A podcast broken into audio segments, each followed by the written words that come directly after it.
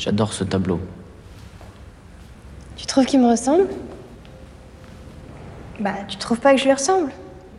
Puisque tu l'aimes bien, ton tableau. Ah si Pourquoi? Tu dis n'importe quoi? Non, non, non, non, non. Non, je vais te dire pourquoi ce tableau te ressemble et pourquoi tu es une fille merveilleuse. Euh, c'est un tableau de Hubert Robert, peint au XVIIIe siècle. C'est un paysage en Italie. Tout semble à l'abandon. En bas, le tableau est mangé par les ruines comme après le passage d'une tornade de temps. Et moi, je pense que tu pareilles à ce qui a ravagé ces colonnes, sauvages, violentes. Je suis comme l'homme à la cape rouge, une tache rouge comme ta bouche. Mais tu es rieuse aussi comme ces deux femmes-là. Au loin, l'eau de cette fontaine, c'est toi qui files entre mes doigts. Et là, c'est ton menton qui semble simple et droit comme un texte en latin. Mais qui est violent aussi comme Actéon. Moi, je suis comme Actéon, déchiré par les chiens. Toi, tu es comme Diane. Mais tu es douce aussi comme Vénus. Ou comme Nausicaa qui accueille Ulysse, tout nu et déchiré quand les autres filles se sont enfuies. Et ça, c'est en haut du tableau. Et là, c'est ton front, tes sourcils et tes yeux bleus comme le ciel. Parce que ton visage tient toute la signification du monde dans ses traits. Toi, t'es beau parleur. Merci. Mais tu le penses? Quoi? Bah, Que je suis exceptionnelle Oui, t'es exceptionnel. Alors je t'aime. C'est quoi ça? L'enseigne de Gersin. C'est le dernier tableau de Watteau. Tu crois qu'on peut avoir une meilleure définition des toiles du fond? Ouais. On devrait faire un peu mieux.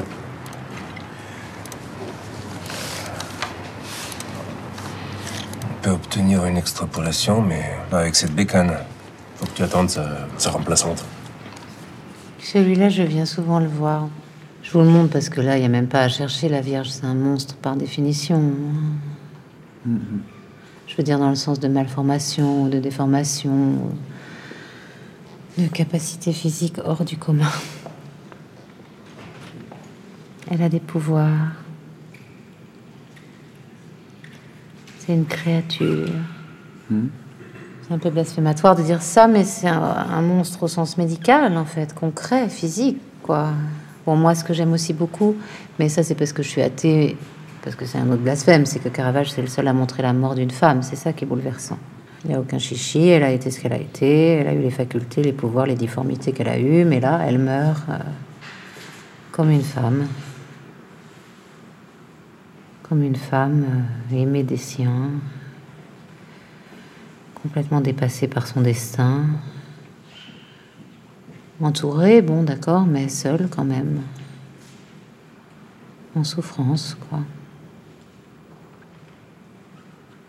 Moi, là, à ce moment-là, c'est la première fois que la Vierge me fait quelque chose, mais c'est parce que une femme qui meurt, ça me fait quelque chose.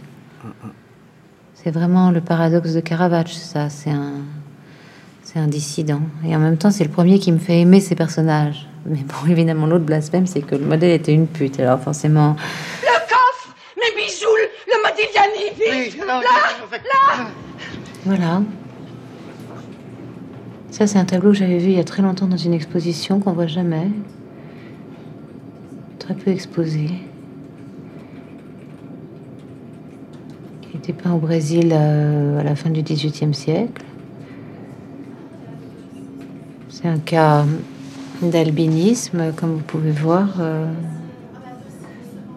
et les, Noirs atteints d'albinisme étaient classés dans la catégorie des nègres pis. On les exhibait dans les cours.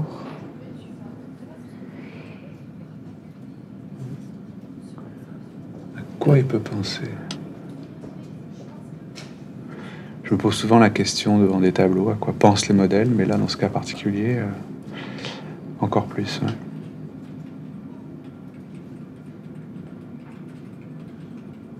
Oui, c'est des questions dans l'absolu, objectivement sans réponse, mais auxquelles chacun de nous peut donner sa réponse. Par exemple, moi, ce que j'en pense, c'est que ce regard furibard a été tenu pendant le modèle pendant tout le temps de la pose.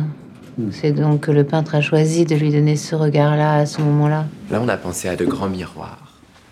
Là aussi. Et puis là, peut-être un jour, un Matisse. Ce serait fantastique.